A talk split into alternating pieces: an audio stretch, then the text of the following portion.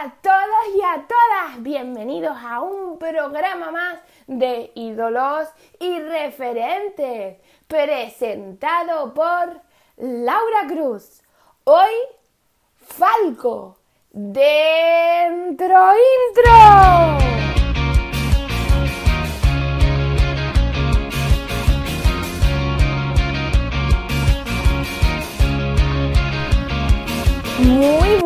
A todos y a todas, un viernes más en este nuestro podcast.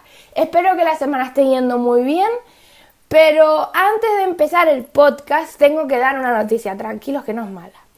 Esta semana que viene, es decir, después de este podcast que están escuchando el viernes, pues no va a haber podcast. ¿Por qué? Porque yo también tengo que tomarme unas vacaciones. Entonces, sí que la siguiente semana volveremos con el otro programa, pero no se preocupen por si ven que no se ha subido ningún programa, es por eso, porque me voy de vacaciones. Una vez dicho esto, hoy en nuestro programa vamos a hablar de un ídolo y un referente en toda regla. Nos encontramos en Austria en los años 80 y 90. ¿Ya sabes de quién te estoy hablando? Pues sí, es del cantante Falco. Biografía. Johann Hans Hossel nace en Austria el 19 de febrero de 1957, más concretamente en Viena. Es el superviviente de Trillizo. Va a ser más conocido por su sobrenombre Falco fue una gran estrella musical que toca diversos estilos musicales, como son la new wave, el synth pop, el hip hop, el pop o el rock. Nuestro protagonista se va a graduar en el Conservatorio de Viena en 1977. Durante un breve periodo de su vida se va a ir a vivir a Berlín Occidental, donde se gana la vida cantando como corista y tocando el bajo. La banda era de jazz rock. Cuando vuelve a Viena, él mismo se va a cambiar el nombre. Esto ocurrió una noche tirado en la cama de un hotel cuando estaba viendo los Juegos Olímpicos de invierno y ve a uno de los eh, competidores, que era un esquiador, que se hacía llamar Falco. Y él cogió y dijo, me lo quedo.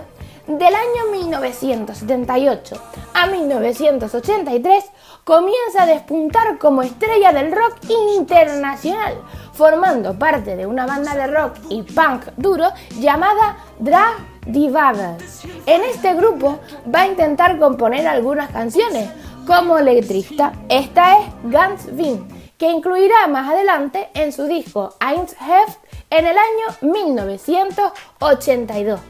Falco, en su larga carrera, tuvo cuatro hits en varios países europeos, como fueron The Acomisa, Jungle Rock Me Amadeus, Genie y Coming Home.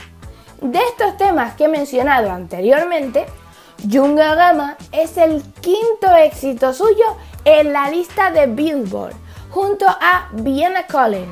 Otras de las cosas que llaman la atención de Falco y por la que es muy recordado es por romper con la barrera del idioma.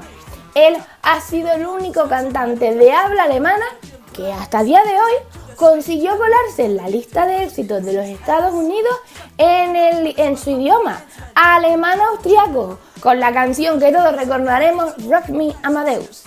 Es por ese motivo por el que a Falco se le puede considerar un One Hit Wonder, pero en verdad tuvo muchísimos más éxitos en esta nueva era moderna del pop en general. Y se habla de él como el solista de hablas hermanas con más éxito internacional como comentaba anteriormente. En el año 1982 va a sacar la canción de Acomisar, que va a ser una de las que le va a impulsar al éxito. Un grupo británico llamado After the Fire hace una versión en inglés, la cual tiene una letra diferente. Esta resulta un poco más exitosa que la del cantante austriaco, que va a ganar algunos puestos más en la escala de éxitos de la MTV. Pero bueno, hay que decir que esta solo llega al número 5, mientras que la versión original consiguió llegar al número 1. Su segundo álbum fue Junge Rema.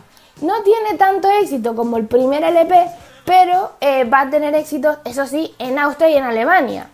Por eso Falco se va a ver un poco obligado a cambiar algunos de los eh, fragmentos de sus letras a el inglés. También el cantante tenía una excéntrica apariencia que por H por B va a tener que modificar y el resultado de este disco no va a ser muy llamativo y va a ser un poco sencillo. Falco grabará la canción de Rock Me Amadeus, otra vez con ese estilo rap.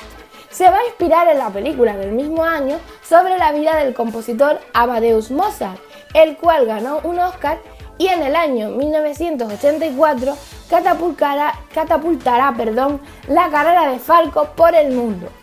Un apunte que tengo que hacer importante sobre este cantante es que también estaba enganchado a las drogas y sobre todo al alcohol.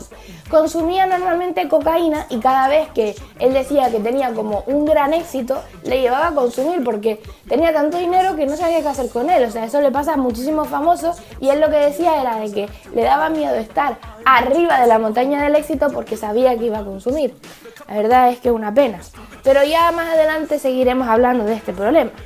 Después de este gran éxito con el LP Falco, saca Falco Drive, que consigue el número 18 de ventas en el top de los discos de hip hop.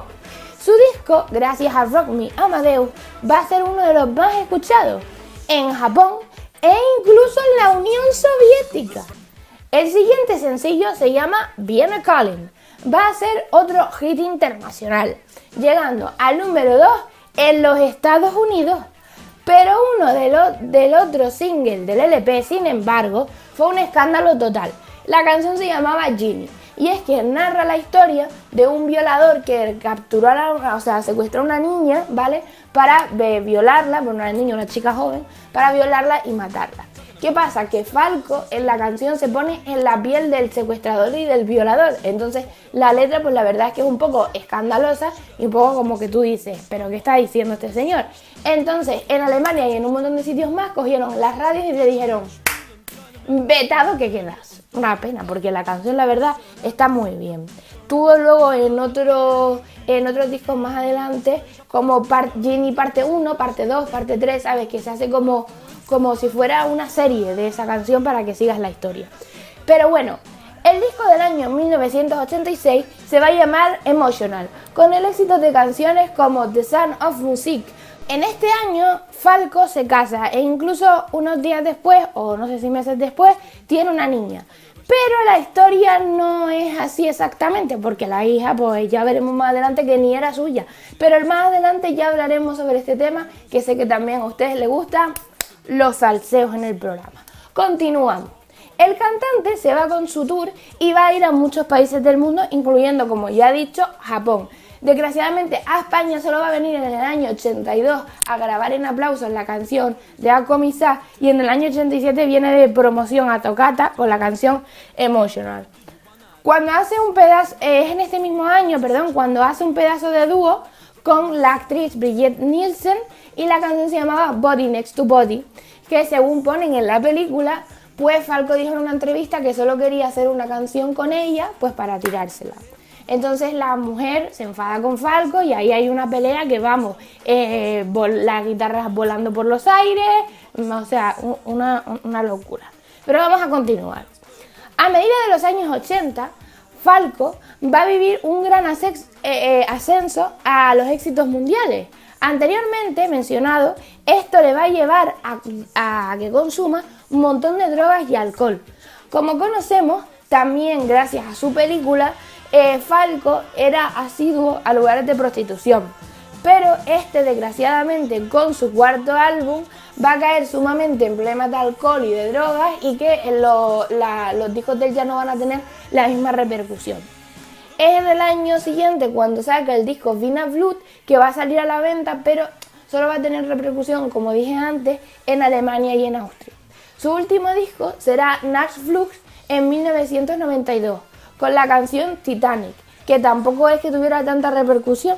Y lo que va a seguir haciendo es mezclar el inglés con el alemán para ver si puede abrirse un eh, más campo en el mundo comercial, porque mm, a lo mejor las anteriores canciones, que es lo que estaba eh, pensando yo, la gente no la escuchaba tanto por el idioma, ¿saben? Porque entender una canción en alemán, pues es un poco complicado para un, yo qué sé, si no sabes alemán, pues un poco complicado entender una canción. Como yo no sé francés, no entiendo las canciones en francés, pero bueno.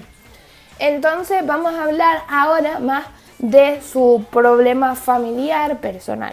Lo que pasó es que Falco tenía problemas familiares porque eh, la hija va a empezar a crecer.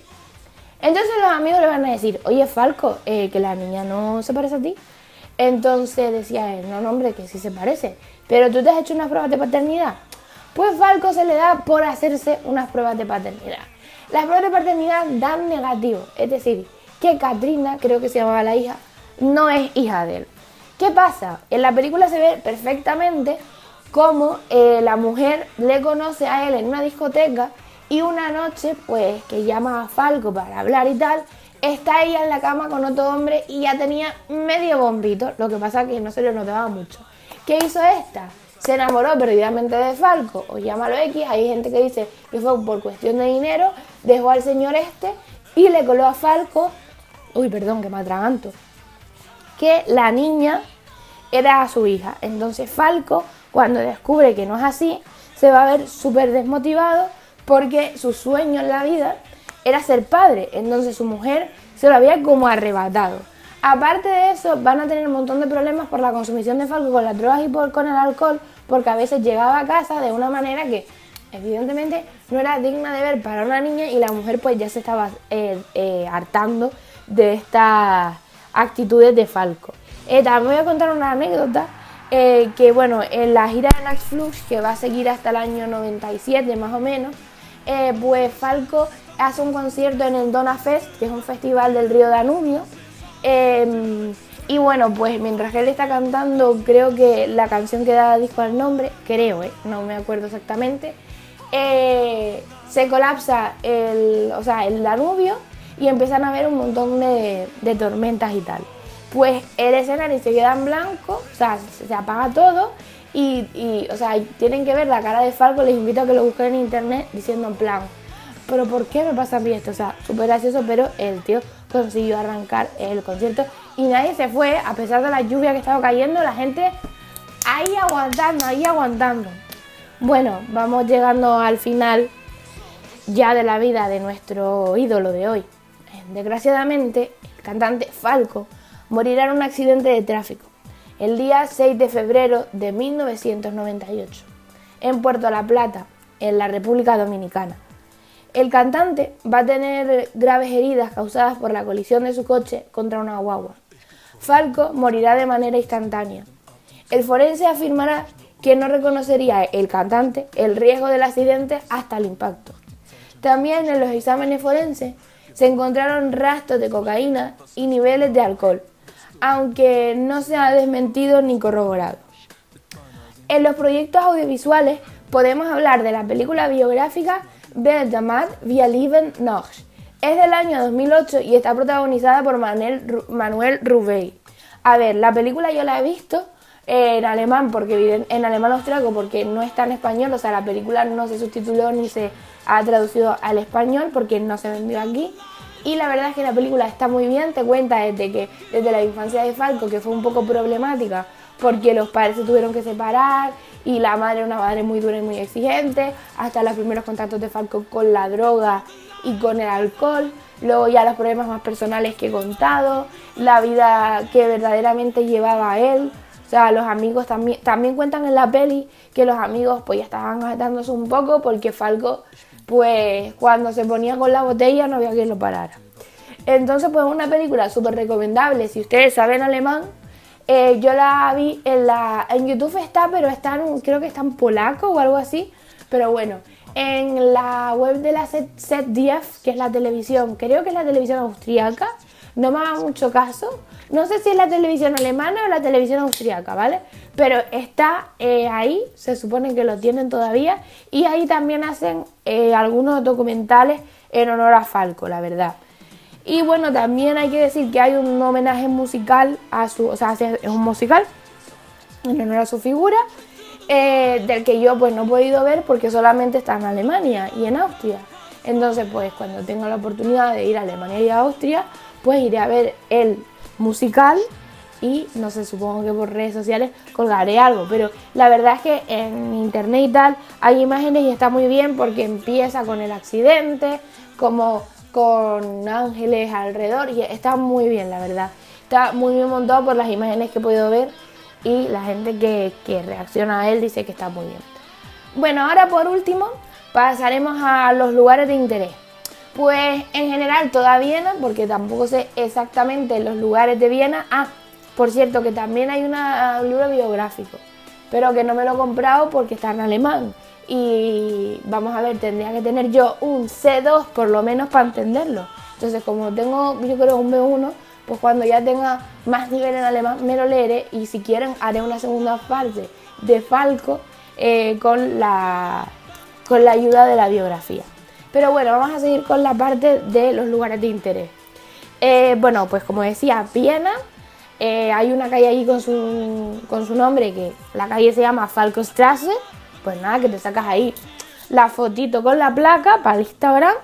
Eh, luego la casa que tenía en Viena, que es una cosa que también hay que contar, que él tenía una casa en Viena, no pudo terminar de pagarla porque las hipotecas en Viena son muy, muy altas. Entonces lo que hizo fue irse a República Dominicana porque allí los impuestos pues estaban muchísimo más, más bajos que en Viena. E incluso en una entrevista un, presentador le dijo, ¿y por qué no te vas a vivir a Mallorca, a España? Entonces él dijo, no, porque hay que pagar también muchos impuestos y no sé qué. O sea, imagínense cómo estaba el hombre eh, por, por los vicios. Vamos, eso fue por gastar el dinero en cosas que no se tenían que gastar. Luego también está la obligada visita a su tumba en el cementerio de Viena. Y, por último, bueno, pues esto ya por si quieren ir. Pero en Puerto La, La Plata, en República Dominicana, donde conservan la casa de Falco, justo como él lo dejó todo el último día antes de, pues bueno, antes de, partir con su coche y fallecer. Bueno, pues hasta aquí el podcast de hoy sobre Falco. Espero que les haya gustado y como ya saben, no se olviden que la semana siguiente no va a haber podcast. Pero les puedo adelantar que yo ya sé que hay un montón de gente que me dice, Laura, por favor, hazlo de alguien de ahora. Que yo tengo ídolos de la época actual. Claro que sí.